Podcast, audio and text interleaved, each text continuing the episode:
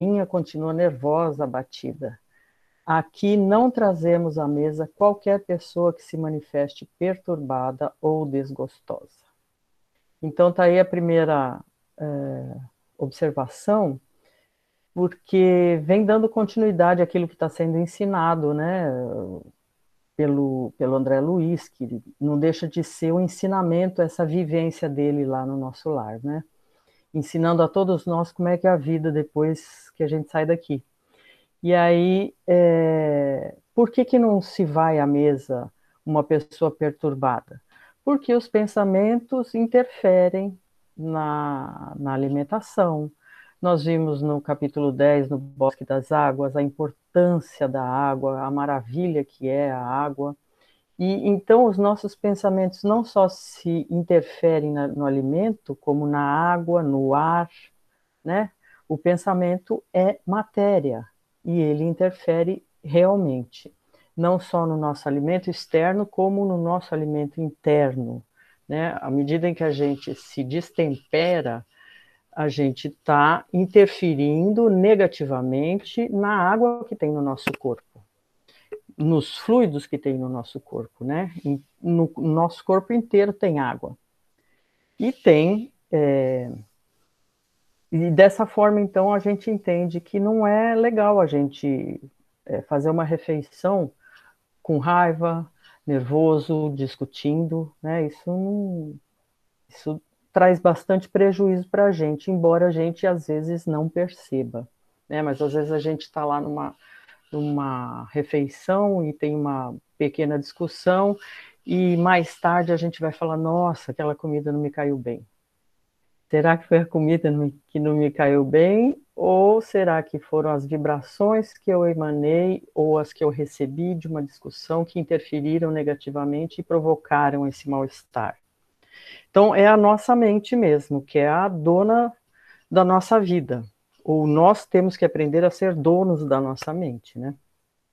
E ela continua dizendo assim: a neurastenia e a inquietação emitem fluidos pesados e venenosos que se misturam automaticamente às substâncias alimentares.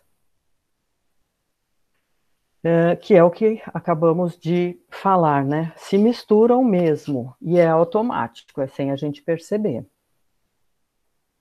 É, não sei se vocês conhecem aquela experiência do arroz, que é uma coisa bem simples, bem caseira, que foi feita por vários várias crianças, jovens em escolas e tal, que você põe num vidrinho o arroz e, e em dois vidrinhos o arroz e o resultado de depois de um tempo é o seguinte: para um vidro você fala palavras agradáveis, para outro você fala palavras pesadas. E, e, e, eles se apresentam diferentes depois de um determinado período.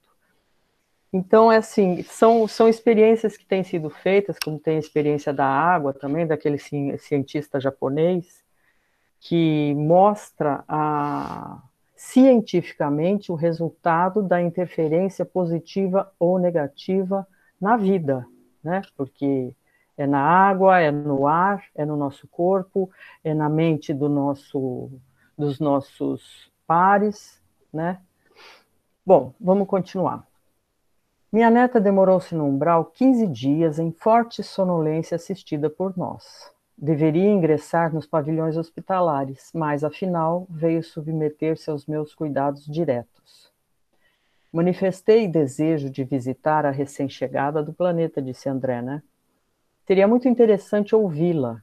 Há quanto tempo estava sem notícias diretas da existência comum? E a senhora Laura não se fez de rogada quando lhe dei a conhecer o meu desejo. Demandamos um quarto confortável e muito amplo. Uma jovem muito pálida repousava em cômoda poltrona. Surpreendeu-se vivamente ao me ver.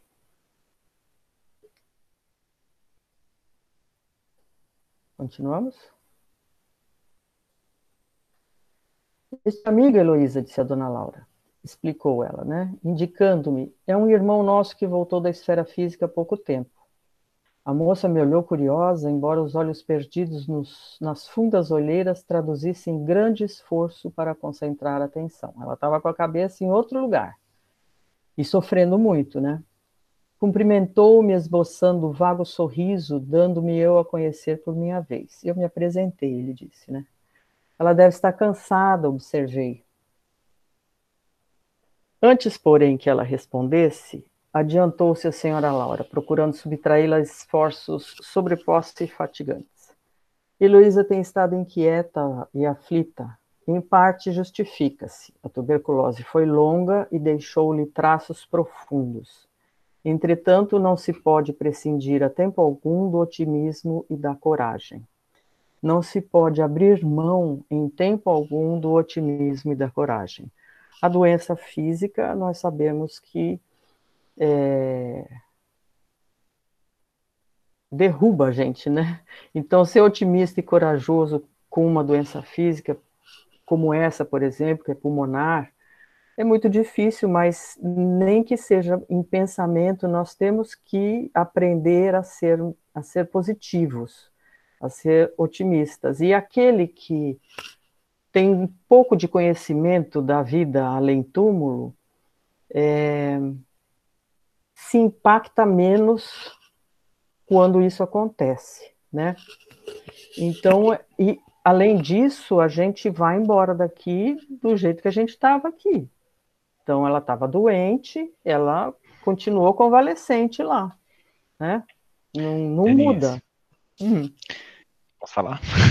Por favor. É, eu também marquei essa, essa questão da tuberculose, que ele fala, né? A tuberculose foi longa e deixou-lhe traços profundos. É, eu estava até perguntando aqui em casa sobre essa tuberculose. É um bacilo, é uma bactéria, né? Não existe só de pulmão, existe tuberculose na pele, nos ossos, enfim.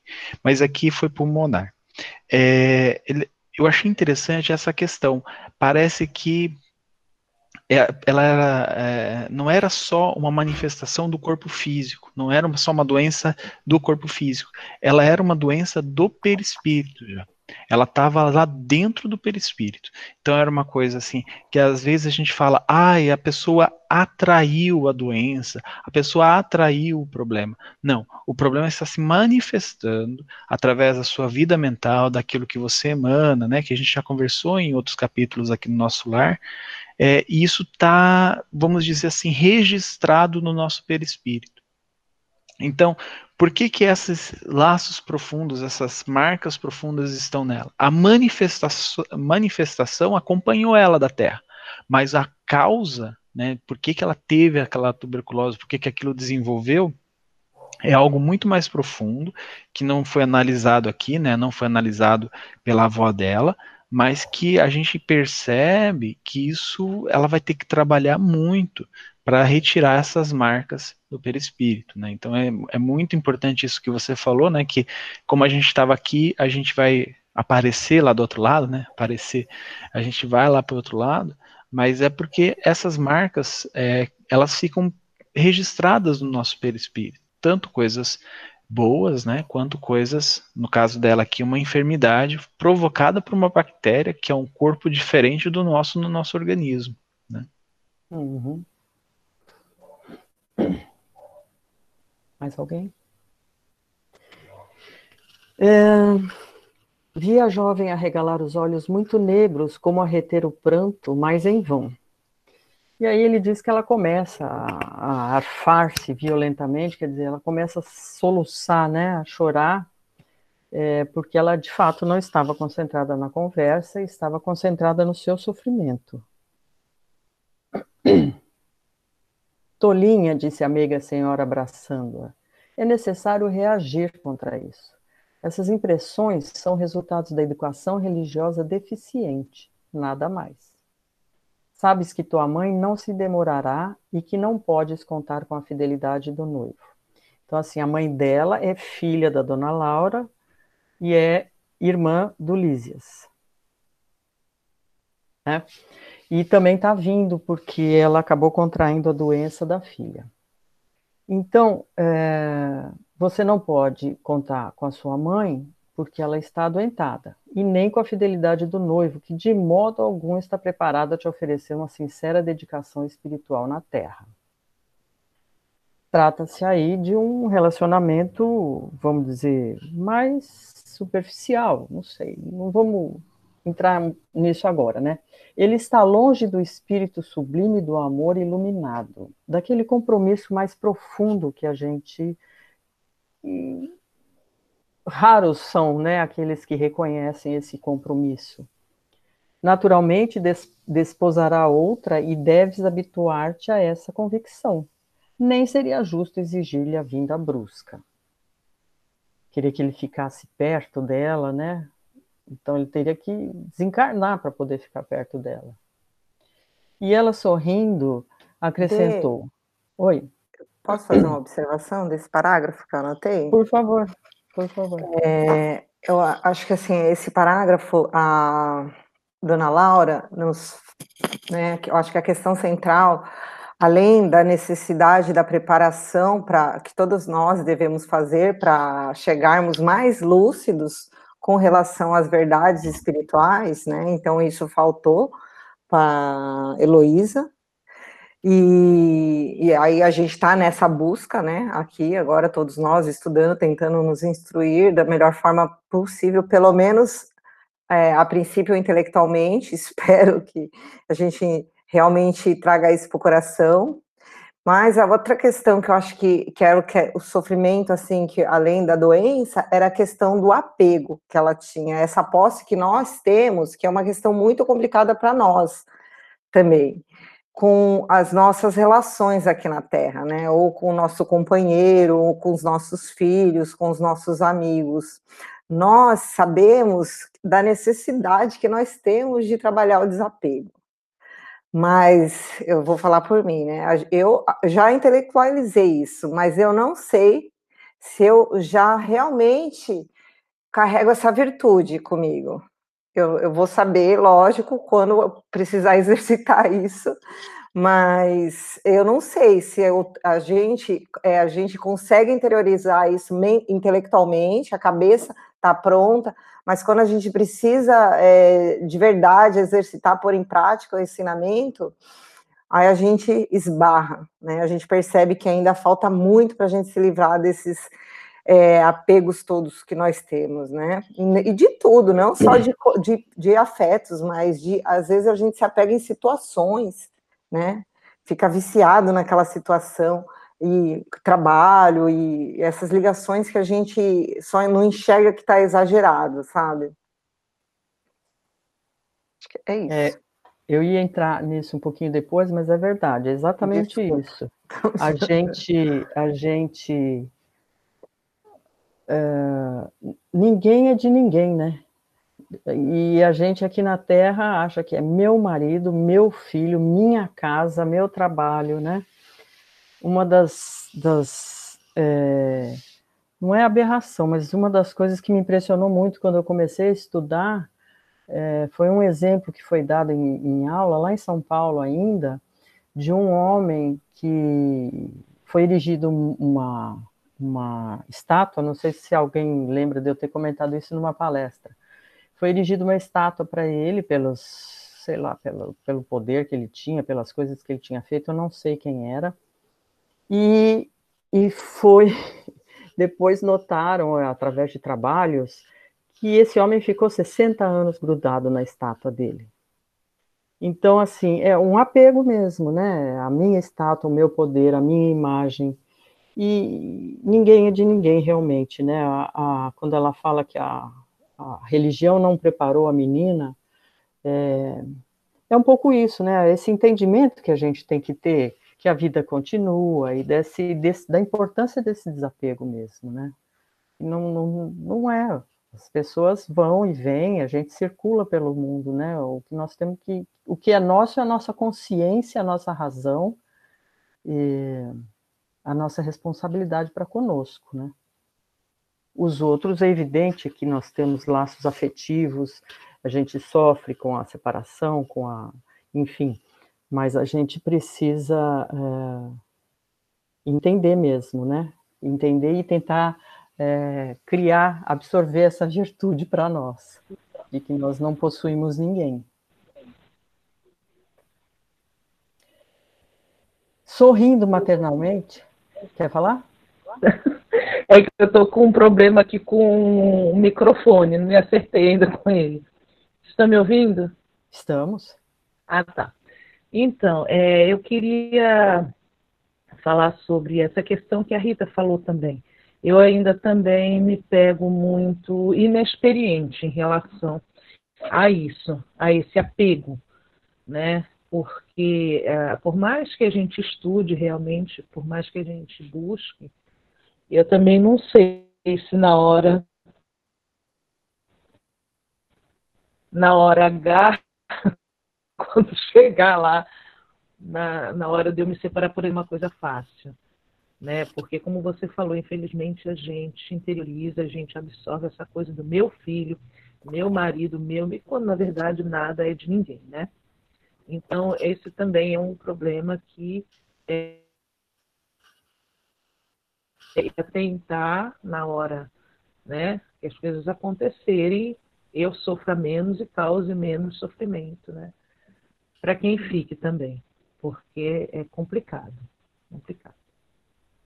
É, mas aí, como ela fala, né, a religião não preparou a menina adequadamente, né? E na verdade eu acho que poucos estão de fato preparados para a hora que a coisa vai, né? Só quando nós estivermos lá realmente. A gente tenta, né? É isso. E, e, e, a gente está vendo aqui no texto que, além dela dizer que o rapaz não pertence a ela, ela ainda tem que se dispor a ajudá-lo, né? Quer dizer, ele vai ficar com alguém lá e você tem que, né? Eh, mandar vibrações positivas, ainda tem que ajudar, quer dizer, tirou de mim e eu ainda tenho. Mas essa visão é que a gente não pode mais ter, ninguém tirou nada é, de ninguém, né? É verdade, é, verdade. Então, sorrindo maternalmente, ela acrescentou: admitamos que viesse forçando a lei. Não seria mais duro o sofrimento? Quer dizer, a, dar um jeito dele desencarnar para poder ficar perto dela? com certeza criaria novos débitos, novos compromissos, novos problemas. Não adianta a gente querer interferir na lei de Deus, né? A gente só acaba contraindo mais, mais dívidas. Não pagarias caro a cooperação que houvesses desenvolvido nesse particular? Não te faltarão amizades carinhosas, nem colaboração fraternal para que te equilibres aqui. E se amas de fato o rapaz, deves procurar harmonia para beneficiá-lo mais tarde. Então, a gente sabe é, que as provas são difíceis, que na maioria das vezes não estamos preparados, mas é, a gente tem que aprender a acreditar na providência divina, nos benfeitores que nos ajudam, nas amizades novas que surgem a partir da, da, do relacionamento cristão. E eu sou prova, não sei, acho que a maioria de nós, né, que, por exemplo, o centro espírita, a família, foram é, grupos é, importantíssimos na minha vida nos momentos complicados importantíssimos mesmo. A gente não se levanta sozinho, óbvio que tem aquele que consegue, mas acho que a maioria de nós precisa desse apoio, né?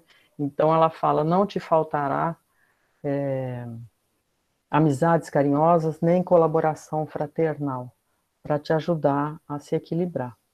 É importante a gente saber que perder, não é perder esse medo, mas uh, diminuir a quantidade de medo que a gente carrega do sofrimento, porque ele não, não, não constrói nada. E a gente vive tendo muito medo de perder as coisas, de sofrer, e o que vai acontecer e como vai ser. O que a gente tem que passar, na maioria das vezes, aquilo que está escrito como prova para o nosso aprendizado pessoal, não vai deixar de acontecer, né? Então, a gente tem que confiar mais que a espiritualidade superior nos ampara a todo instante e ter menos medo e viver um pouco melhor, né? Além disso, tua mãe não tarda a chegar. Penalizou-me o pranto copioso, ele disse. Procurei estabelecer novo rumo, novo rumo à conversação, tentando subtraí-la à crise de lágrimas. De onde vem você, Luísa? A mãe de Lísias, agora calada, parecia igualmente desejosa de vê-la desembaraçar-se.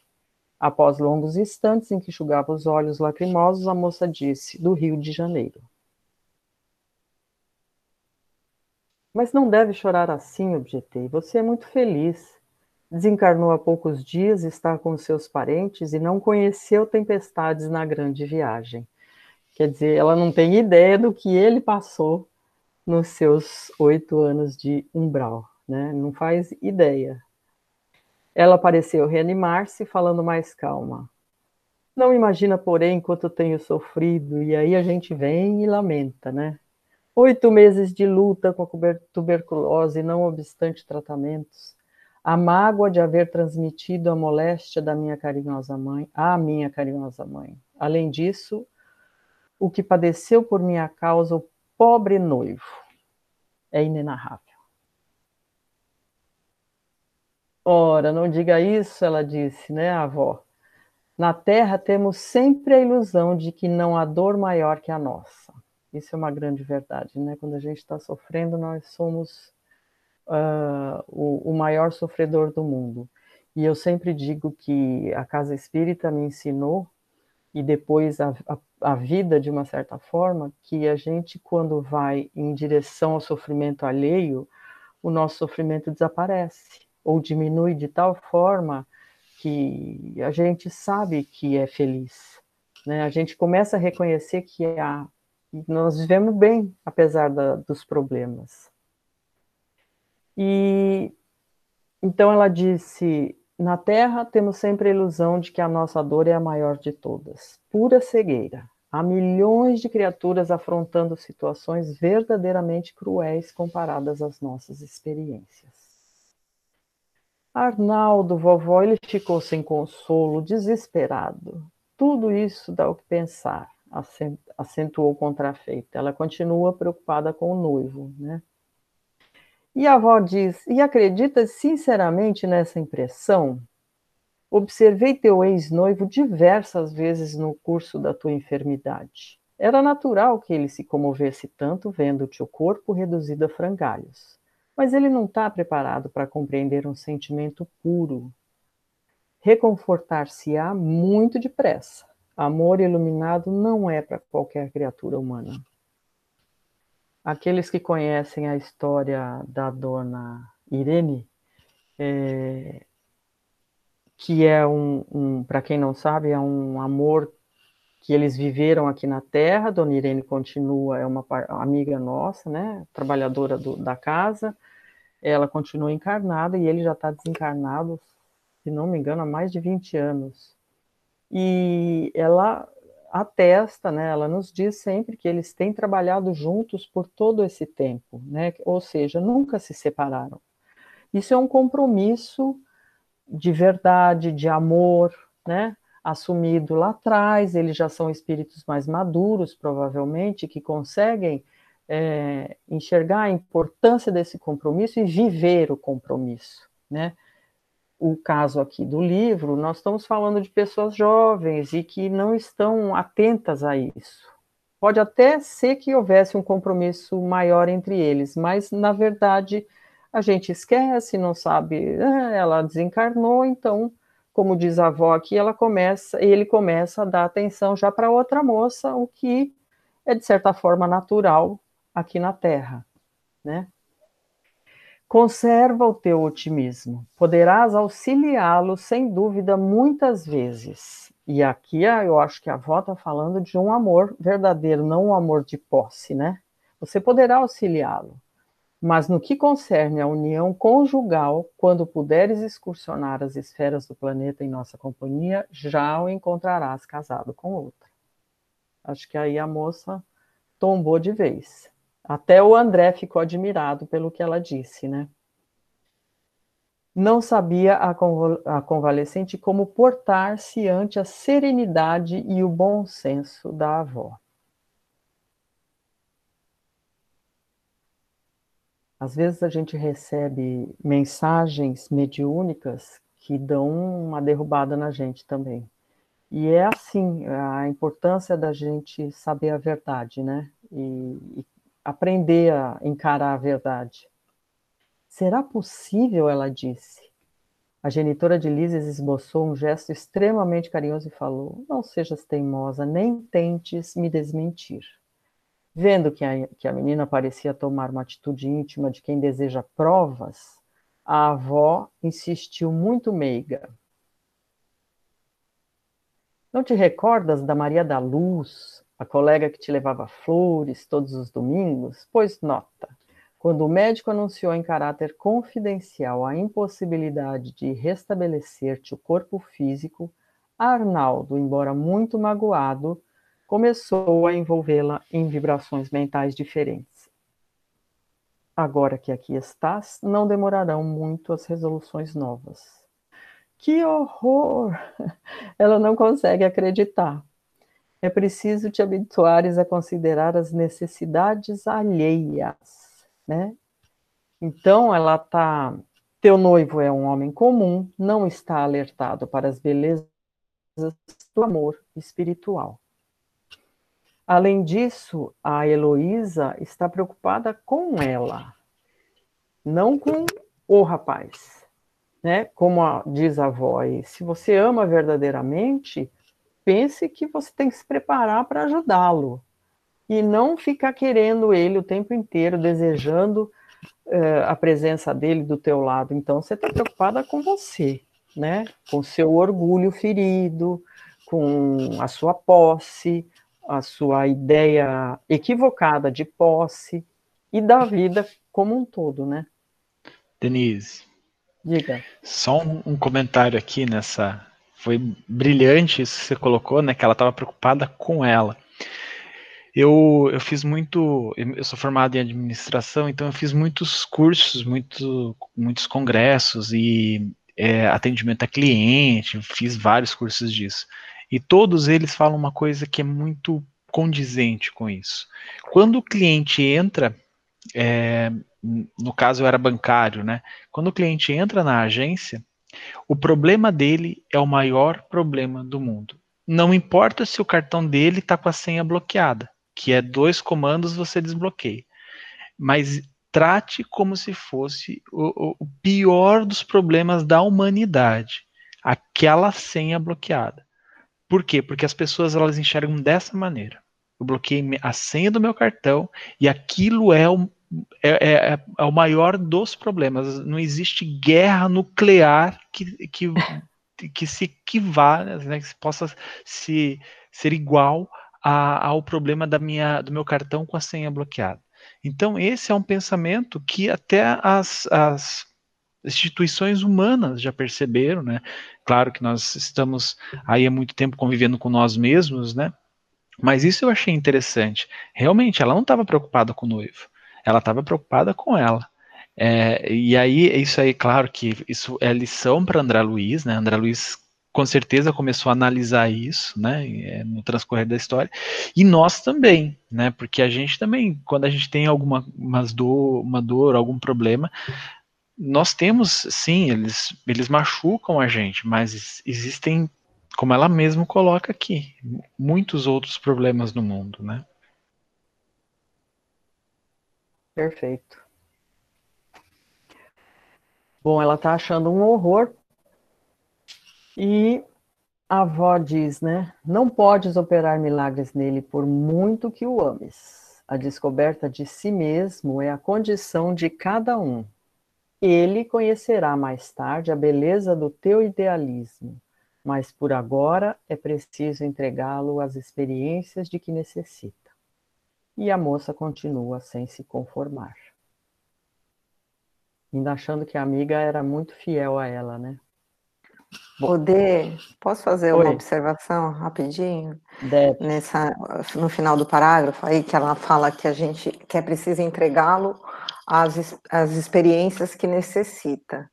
É nós, é, trazendo para a nossa vida, assim, é, a reflexão que a gente precisa respeitar E às vezes a gente não entende isso, né? O momento que cada, cada experiência, que cada um que está caminhando conosco nessa jornada está vivendo. Quais são as suas necessidades de aprendizado naquele momento? Então, às vezes a gente tenta impedir, principalmente a gente que é mãe, tenta impedir que o filho viva algum tipo de experiência que a gente acha que ele vai quebrar cara, ou isso ou aquilo. E não, a gente precisa, lógico, né? Tá sempre orientando mas nós precisamos deixar com que as pessoas vivam o momento e a experiência que ela necessita para crescimento. Acho que é, era o que a, a moça estava tentando fazer de lá, né? E o que a gente faz bastante aqui. É tentar impedir a experiência alheia, né? É tentar segurar e falar, não, não, você não vai sair, não, não, não faça isso, não faça aquilo. Exatamente. Eu acho que é bem por aí mesmo. É, a, a, a gente procurar entender quando alguém precisa de ajuda, é, a gente fazer o que é possível. O que é possível. Dali para frente, a pessoa vai entrar numa prova por livre escolha e a gente tem que estar do lado para acolher, para ajudar, né, para cuidar, porque a pessoa escolheu um caminho complicado, enfim, é, mas realmente é dificílimo isso, eu acho. Mas é importante, mas é importante a, gente a gente saber. Que, né? Ô, Denise. Fala, meu Fala, meu é, Deixa eu só fazer um comentáriozinho. Sim, sim. É assim, nessa questão aí, né? Eu vou contar para vocês assim rapidamente minha experiência própria. Eu como mãe sempre procurei colocar panos mornos, não é, não é nem panos quentes, em panos mornos em situações assim, né, de, de, de discussões ou de desentendimentos entre pai e filhos. E aí sempre me dava mal no final, porque sempre sobrava para mim. E, e até eu compreender e tomar a atitude de que o problema era deles e eles é que tinham que estar tá resolvendo. E aí então eu parei de ficar colocando, fazendo esse meio de campo aí, sabe?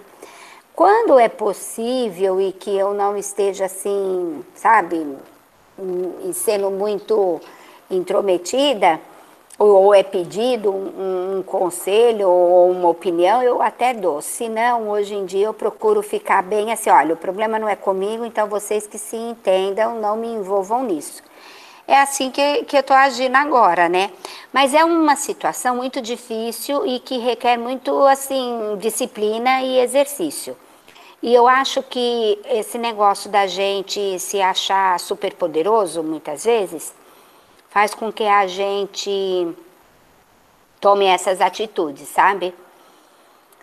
E acaba é, deixando de, o outro, como a Rita falou, né? De que deixar viver as próprias experiências. Mas é por causa da nossa falta de maturidade no amar. Sim, né? sim. A gente ama ainda com posse e querendo proteger e querendo enfiar embaixo da asa. E a, o caminho não é bem esse. Mas é isso aí que eu queria falar. Obrigada. Eu que agradeço. É exatamente isso. E aí a dona Laura é, falou: não será, porém, mais agradável confiá-lo aos cuidados de uma criatura irmã já que você gostava dela, era, ela era sua amiga. Maria da Luz será sempre sua amiga espiritual, ao passo que outra mulher talvez te dificultasse mais tarde o acesso ao coração dele. Eu estava eminentemente surpreendido, disse o André.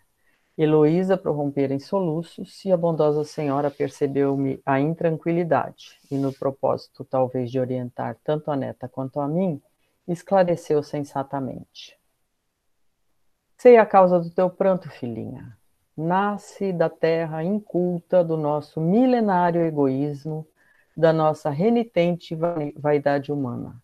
Entretanto, a vovó não te fala para ferir, mas para acordar.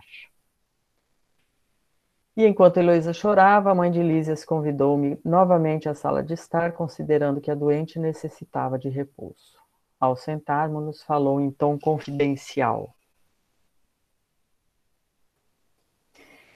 Minha neta chegou profundamente fatigada. Prendeu o coração demasiadamente nas teias do amor próprio, que é o que falamos, não é?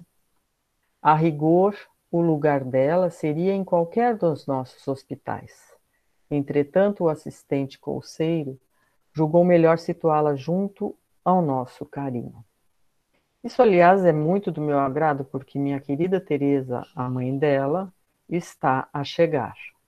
Um pouco de paciência e atingiremos a solução justa. Questão de tempo e serenidade. O famoso um dia de cada vez, né? E aí nós entramos no capítulo 20, noções de lar. Alguém quer falar alguma coisa sobre o 19 ainda? Já discutimos bastante.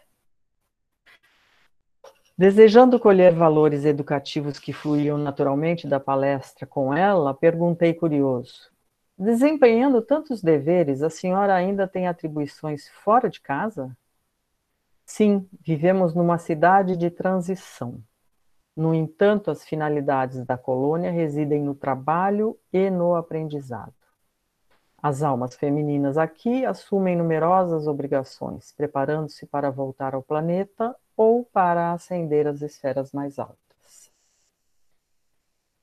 Bom, é, isso está claro para todos, né? É um lugar que a gente vai estar se formos merecedores e todo mundo torce para poder né, é, ir para um lugar legal como esse, né, um lugar de estudo e de trabalho que visa é, essa transição mesmo entre um, uma, uma, um patamar superior ou, ou o retorno para a Terra. É, mas a organização doméstica em nosso lar é idêntica à da Terra? A interlocutora esboçou uh, uma face, uma facies, que eles falam, né? Um, um olhar significativo e acrescentou: o lar terrestre é que já muito se esforça por copiar o nosso instituto doméstico. Mas os cônjuges por lá, com raras exceções, estão ainda a moldar o terreno dos sentimentos. Estão em aprendizado, na verdade, né? Invadido pelas ervas amargosas da vaidade pessoal e povoado de monstros do ciúme e do egoísmo. Quando regressei no planeta pela última vez, trazia, como é natural, profundas ilusões. Coincidiu, porém, que na minha crise de orgulho ferido fui levada a ouvir um grande instrutor no Ministério do Esclarecimento. Desde esse dia, nova corrente de ideias me penetrou o espírito. E a senhora não podia me contar um pouco dessas lições, né? Ele perguntou. E ele disse, um orientador versado em matemática, fez-nos sentir que o lar é como se fora um ângulo reto nas linhas do plano da evolução divina. A reta vertical é o sentimento feminino, envolvido nas inspirações criadoras da vida. A horizontal é o sentimento masculino, em marcha de realizações no campo do progresso comum. O lar é o sagrado vértice onde o homem e a mulher se encontram para o entendimento indispensável. É templo onde as criaturas devem unir-se espiritual antes que corporalmente. Então, assim, é, o a nosso relacionamento é, homem mulher, casais, eles começam num, num, normalmente numa atração física. Então é uma coisa ainda muito primitiva esse nosso relacionamento, né? Poucos de nós é, avançou é, nesse entendimento, na, na, naquele amor que surge por, por se encantar com a forma que a pessoa é, com a personalidade, com o caráter. A, a grande massa, a grande maioria, é, se encontra através do, do desejo sexual, da, da, da, atração física, né? E então nós estamos num patamar ainda muito primário, vamos dizer assim, dos relacionamentos como um todo. Mas vamos ver o que mais nós teremos aí. Ah, quando ele fala desse desse é... Ah, não, você já foi para outra, né? Eu estava procurando na anterior, que era o, o o ângulo reto. Então, a mulher está aqui, o homem está aqui. E a família é esse vértice, ou seja, o homem tentando é, ajudar, contribuir e entender a mulher, e a mulher, da, por sua vez, fazendo o mesmo. E aí nós teremos uma linha reta em ascensão no, como vértice dessa, dessa, desse ângulo, né? E aí a gente sabe que não é bem assim, né?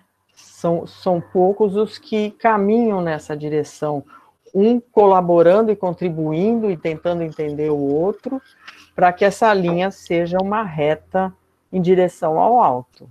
Odê, é, eu queria fazer uma ressalva, que eu não sei se você vai fazer na, mais para frente, mas a gente precisa lembrar que o nosso lar foi psicografado em 1944, não é isso? É, e que nessa época a mulher tinha um papel na sociedade que é completamente diferente do papel da mulher hoje. Sim. Então, quando esse instrutor, que a gente foi dar a, a explicação para Dona Laura, ele, lógico, que ele fez como Jesus fazia, ele usou a analogia que ele tinha, que ele sabia da reencarnação dela, que eram o que ela trazia de conhecimento, qual era o papel da mulher na, em 1944 papel mudou bastante, mas nós temos que nos apegar de uma maneira boa no ensinamento e não no que na relação, a analogia que ele fazia, porque era a situação que a mulher fazia, é, vivia na época. Sim. É muito muito parecido com a maneira é, bíblica de ensinar. Né? Eu lembrei muito de Adão e Eva aqui, porque assim, a gente não pode ter a, a, ser infantil e achar que Adão era um homem e Eva era uma mulher, é, literalmente, né? É uhum. claro que uhum. isso é uma representação. Uhum. Né? Então, o que, ela, o que ele coloca aqui como feminino e masculino, e esse verso, eu achei brilhante essa tua explicação, né? Porque é, é seria o equilíbrio. Né? Então ele vai subir em ascensão e equilíbrio. É, e ele coloca esses dois extremos, né? vertical e horizontal, mas as coisas têm que subir em equilíbrio. Então a gente tem que evoluir em equilíbrio. É aquilo que nós espíritas falamos sobre o, a, os planetas que evoluem intelectualmente, mas não evoluem moralmente. Então é um desequilíbrio. Então é justamente onde a gente tem que equilibrar. E essa colocação da Rita é muito importante, né? É, mais uma vez, é a maneira de ensinar. É óbvio que um, que um espírito com um entendimento, provavelmente esse orientador era, ele poderia usar um, um exemplo mais sublime, só que as pessoas ali não iriam entender. Né? Como a Rita falou, 44. As últimas experiências dessas pessoas na Terra foram antes disso. Então, década de 20, de 10, lá em 1800. Como é que uma pessoa que viveu em 1800 ia compreender algo que o mentor pudesse falar de uma sociedade como a nossa atualmente? As pessoas não iam compreender. Né? Então, isso é muito importante a gente pontuar.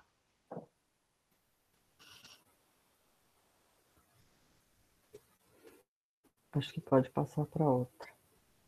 Sim, isso que foi colocado é perfeito. Eu também tive é, essa preocupação na hora que eu li o capítulo. Eu falei, nossa, meu Deus, vai falar do papel do homem, do papel da mulher, esses papéis já estão completamente modificados, né? E, enfim, o, o mundo como está hoje, é, ele necessita de harmonia. Quem quer que seja a parceria, né? A gente vê é, inclusive famílias de avó e neto, né? Outro dia eu vi na televisão, em algum lugar, algum Luciano Huck da vida aí na casa da minha mãe em São Paulo, a, a construindo, eles construindo uma casa para a avó e para o neto, porque moravam os dois só. E é uma parceria, é uma é um amor, é uma cooperação. Aí é, nós vamos além da forma e vamos entrar no, no, no sentimento, né? Que é isso que é realmente importante. A construção da, do mundo é pelo amor, não pela, pela, pela matéria, pela forma, enfim, pelas, pelos padrões estabelecidos há sei quando. Há na Terra agora um grande número de estudiosos das questões sociais que aventam várias medidas e clamam pela regeneração da vida doméstica, independente de como ela seja, né? Nós vivemos, eh, nós precisamos de harmonia, de paz, de maturidade, de crescimento, de fraternidade. Alguns chegam a asseverar que a instituição da família está ameaçada. Essa frase também ela é, é essa ameaça da instituição familiar, é, eu acho que já caiu por terra, né? Porque nós estamos aprendendo a formar as nossas famílias e o amor dentro disso está se manifestando. Importa considerar, entretanto, que a rigor o lar é conquista sublime que os homens vão realizando vagarosamente. As relações humanas, elas não acontecem do dia para a noite, elas não nascem prontas, elas são construídas dia a dia pai e filho, parceiros, parceiras, companheiros, quem quer que seja. Nossa relação no trabalho é assim também, né? É, a gente vai construindo diariamente a nossa relação com as pessoas. De, Denise. Senhor. É só um adendo aqui. É, eu estou lendo um livro. A Adriana, ela é historiadora, ela pode falar melhor do que a gente sobre isso. Mas eu estou lendo um livro do, do Yuval, né, que é o Sapiens. E ele uhum. é muito interessante porque ele vai construindo, né? Como a gente começou lá, como caçador-coletor, nem tá nem aí um para o outro. E foi construindo, né, no, na visão da ciência, a formação da nossa sociedade, algumas coisas que a gente acha que é banal, como fofoca no dia a dia, e ela vai construindo a nossa sociedade. Quando eu também associei isso ao pouco que eu conheço do livro Evolução em Dois Mundos, onde a André Luiz tem essa visão da construção do plano espiritual, na parte espiritual do homem. Eu associei os dois e, e eu entendo que ela está querendo dizer com essa sublime conquista, é, conquista sublime que os homens vão realizando vagarosamente. Então, se a gente for ver o quanto que tempo de que passou para a gente ter uma sociedade como nós temos hoje, né? É, é, dos nossos o ser humano é 500, 300 mil anos, né, alguma coisa assim, a Adriana pode me ajudar. Mas nós, como sociedade, começamos a nos organizar há 70 mil anos, né? Então é muito interessante isso. Então, é, é, é eu, eu ainda tenho certa dificuldade em acreditar nessa evolução que nós tivemos, né? Porque hoje é uma era de, de muitos conflitos, né? Não podemos fugir do que aconteceu sobre a questão do racismo nos Estados Unidos. E eu vejo muito isso pela questão do feminismo, inclusive. Então eu me pergunto, assim eu me pergunto, não, eu que me questiono, eu reflito sobre a dificuldade que nós temos ainda de equilibrar o que sejam buscas de direitos por uma sociedade mais ética, mais humanizada, dentro daquilo que nós buscamos enquanto evolução de ser humano. Porque eu tenho a impressão, muitas vezes, quanto mais nós buscamos uma evolução enquanto ser humano, dentro de uma ética de respeito aos direitos humanos né, mínimos, é, parece que a gente é taxado de idiota. A verdade é essa. Eu fico com isso. Quando eu vejo, pleno 2020, é, manifestações, saber que isso ainda é motivo de violência. Né? Então é assim, é, o homem, né, a primeira é, forma de, vamos dizer assim, é, dos nossos ancestrais, tem mais ou menos 4,5 milhões de anos. né, até passar por todos os homens e chegar ao Sapiens Sapiens, que é a nossa versão.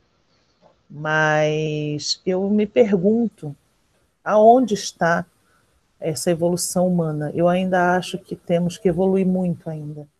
Isso me deixa muito triste. Ainda é um, sabe? Ainda é uma sociedade muito violenta, muito primitiva. Não sei se eu estou falando bobagem, mas eu, eu vejo isso, e principalmente porque estou na sala de aula e vejo adolescentes ainda com uma, é, um coração ainda muito ante as violências e, sabe, coisas que deveriam sensibilizar, né? Então, não sei se eu estou sendo pessimista, né? Mas é essa reflexão sobre esse, esse momento aí do texto.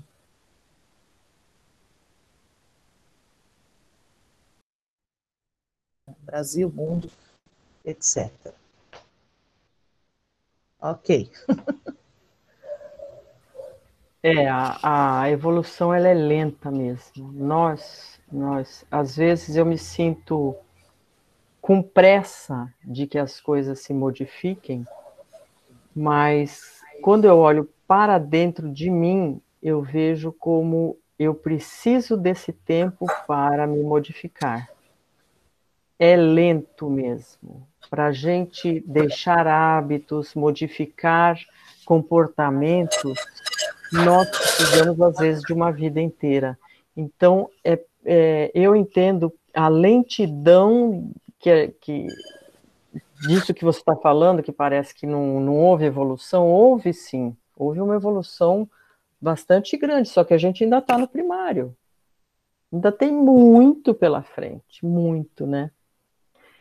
Isso incomoda um pouco, mas é, é preciso que a gente também olhe para dentro da gente e fale: bom, será que eu não preciso desse tempo para modificar o que eu preciso modificar em mim, né? Também é uma colocação pessoal, né? Posso continuar? É...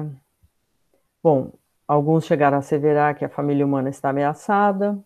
Importa considerar, entretanto, que a rigor o lar é a conquista sublime que os homens vão realizando vagarosamente. Aonde, né, nas esferas do globo, há o verdadeiro instituto doméstico baseado na harmonia justa, com os direitos e deveres legitimamente partilhados. São raros, né?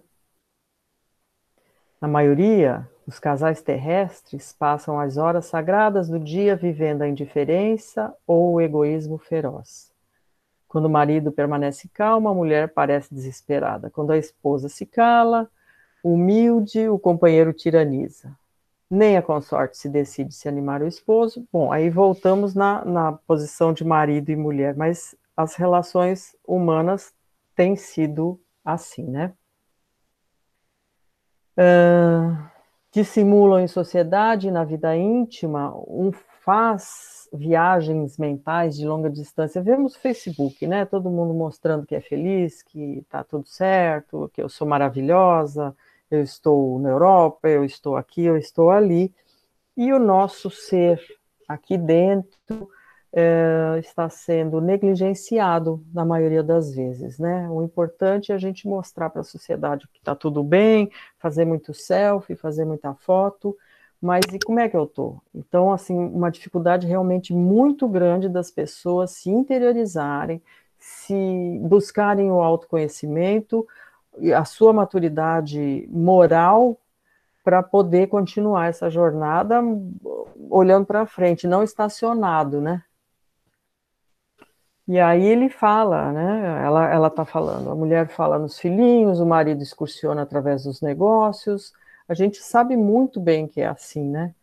Se o companheiro examina qualquer dificuldade do trabalho que lhe diz respeito, a outra nem está ouvindo ela volta ao gabinete do modista, né? Ele fala, está preocupada com a roupa. É claro que em tais circunstâncias o ângulo divino não está devidamente traçado. Duas linhas divergentes tentam em vão formar o vértice sublime a fim de construírem um degrau na escada grandiosa da vida eterna. Esses conceitos calavam-me fundo e sumamente impressionado eu observei. Senhora Laura, essas definições suscitam um mundo de pensamentos novos. Se conhecêssemos tudo isso lá na Terra, Aí ela diz: questão de experiência, meu amigo, replicou a nobre matrona. O homem e a mulher aprenderão no sofrimento e na luta. Por enquanto, raros conhecem que o lar é instituição essencialmente divina e que se deve viver dentro de suas portas com todo o coração e com toda a alma, independente de como seja o nosso lar. Uh, tem muitos palestrantes espíritas que falam muito hoje dos animais. O respeito que a gente deve ter para com os animais, as, a consideração, quer dizer que o nosso lar é formado, na maioria das vezes, por pessoas e animais também, não é? Como é que nós estamos cuidando desses animais? Qual o respeito que a gente tem por eles? Enquanto as criaturas vulgares atravessam a florida região do noivado, procuram se mobilizando as máximas recursos do espírito. E daí o dizer-se que todos os seres são belos quando estão verdadeiramente amando. O assunto mais trivial assume singular encanto nas palestras mais fúteis. O homem e a mulher comparecem aí na integração de suas forças sublimes. Nós precisamos avançar, né? A paixão é uma coisa gostosa, bacana, mas temos que ter consciência de que isso é passageiro e que a vida requer muito mais da gente, né? Logo que recebem a bênção nupcial, a maioria atravessa os véus dos desejos e cai nos braços dos velhos monstros que tiranizam os corações. Aí entramos numa rotina. Não há concessões recíprocas, não há tolerância e, por vezes, nem mesmo fraternidade. E apaga-se a beleza luminosa do amor quando os cônjuges perdem a camaradagem e o gosto de conversar. Importantíssimo isso, né? A conversa, o diálogo. Não é a tal história do DR, né? Discutir relação toda hora, que parece uma coisa meio chata, mas a conversa uh, periódica, vamos dizer assim, de vez em quando, sentar para uma boa conversa é muito gostoso. É muito gostoso e, e dessas conversas é, que parecem ser uma coisa assim amena, podem sair coisas importantes. Eu, pelo menos, tenho essa experiência. A gente começa a conversar sobre o trabalho, daqui a pouco nós estamos entrando numa coisa mais íntima e importante de ser dita, mas naquele momento em que você está equilibrado, naquele momento em que há uma serenidade entre os dois, que você pode fazer uma observação que você não queria fazer, né? Enfim, aproveitar esses momentos, porque isso é faz parte do companheirismo também, né? E nem sempre a gente consegue cobrar o outro ou apontar alguma coisa que está incomodando. E isso, de uma forma serena, é uma benção, né? A gente poder colocar uma coisa sem machucar, sem ofender, que é muito difícil, né? Daí. Oi. Rapidinho. É, eu acho que na, na, lá na outra, no outro slide, que ela, o instrutor deixou bem claro que os, que a gente ex, precisa exercitar bastante, aproveitar nas nossas relações em casa, é a, a questão de você, de vez em quando, trabalhar o, é, a questão de ceder. A gente tem dificuldade de ceder é, é, em questões de assunto, ceder, é, é, é, como é que eu vou explicar? A trabalhar a tolerância, né? A renúncia, melhor, renúncia. Isso, Essa abrir palavra. mão. É, o, acho que o casamento e principalmente também a, quando a gente tem filhos, a questão da renúncia é muito importante. A gente precisa renunciar em vários momentos da nossa vida, justamente para seguir em frente e para que a relação cresça. Né? E não só nós, né? O nosso parceiro também, os filhos, todos que moram, que convivem, precisam, em algum momento, em vários momentos, na verdade, trabalhar a renúncia, a questão da renúncia. E eu vejo isso, Rita, é, quando você leva esse, esse, essa atitude cristã na sua vida, às vezes, em casa, é, já é difícil, né? Imagina no trabalho, na, na, na sociedade. Então, eu vejo muito assim, ah, eu posso ajudar, eu posso fazer, mas por que, que você vai fazer? Estão te pagando para estão te pagando para isso? Você não ganha para isso, sabe? Uma, uma, coisa assim que é, continua na mesquinhez e no egoísmo, né? A gente, para levar a conduta cristã para fora do centro espírita, para fora de uma igreja, é, não é fácil, não. A gente é muito apedrejado, vamos dizer assim, muito criticado, porque a conduta cristã ela é cheia, ela deve ser é, conduzida com caridade, com boa vontade. É, e esse abrir mão que você fala, Rita, na, na relação doméstica é extremamente importante. A renúncia, de fato, ela é essencial nessa convivência. Agora, eu acho que para fora, então, mais difícil ainda, né? Mas, enfim, a gente, a gente chega lá. Ah, daí em diante, os mais educados respeitam-se e os mais rudes mal se suportam. Não se entendem. Perguntas e respostas são formuladas em vocábulos breves. Por mais que se unam os corpos, vivem as mentes separadas, operando em rumos opostos. Tudo isso é a pura verdade, ele disse. Que fazer, porém, meu amigo? replicou a bondosa senhora. Na fase atual ou evolutiva do planeta, existem na esfera carnal raríssimas união, uniões de almas gêmeas, reduzidos matrimônios de almas irmãs ou afins, e esmagadora porcentagem de ligações de resgate. O maior número de casais humanos é constituído de verdadeiros forçados sob algemas. Procurando retomar o fio das considerações sugeridas por minha pergunta inicial, ela continuou. Aí ela fala de novo da, da, do homem e da mulher, né? E a gente pode é, entender pelas é, tendências e pelas habilidades que cada um leva para si, né? É preciso aprender a ser mãe, esposa, missionária. A tarefa da mulher no lar não pode circunscrever-se a umas tantas lágrimas de piedade ociosa, ou seja, no nosso, na nossa casa aqui na Terra, ainda hoje, é, a maioria das vezes, quando é possível, é largado tudo para um só fazer. Então, a gente tem que aprender a dividir com quem quer que seja que more conosco e, e não ficar isso só para uma pessoa aquela pessoa tem mais facilidade na arrumação, na, na, em dar um jeito na casa, nas compras, etc., e, portanto, larga-se tudo em cima dela. É, orientar os jovens sobre isso está aí uma tarefa dificílima nos dias de hoje.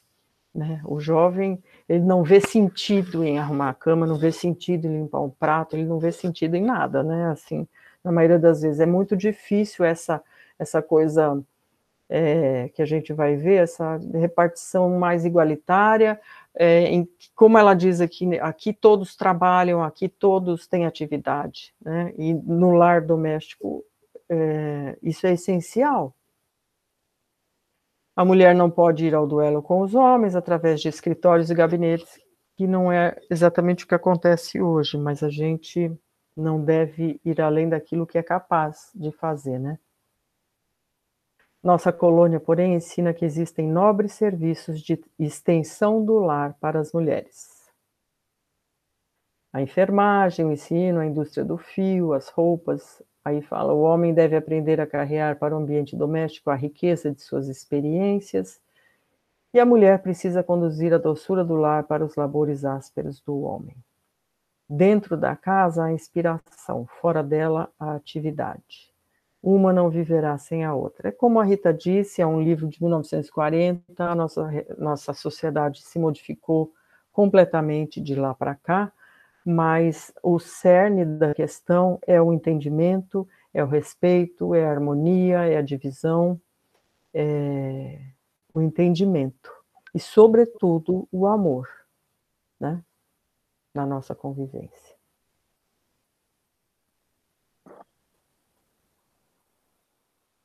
Acabou? Não, né? Não pude deixar de sorrir.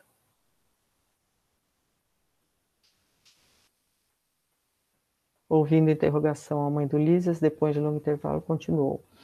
Quando o Ministério do Auxílio me convia. Ah, ela está falando de atividades, né? Extra-lar. Me confia crianças ao lar, minhas horas de serviço são contadas em dobro, o que lhe pode dar ideia da importância do serviço maternal no plano terreno. Entretanto... Opa, eu tenho três, hein?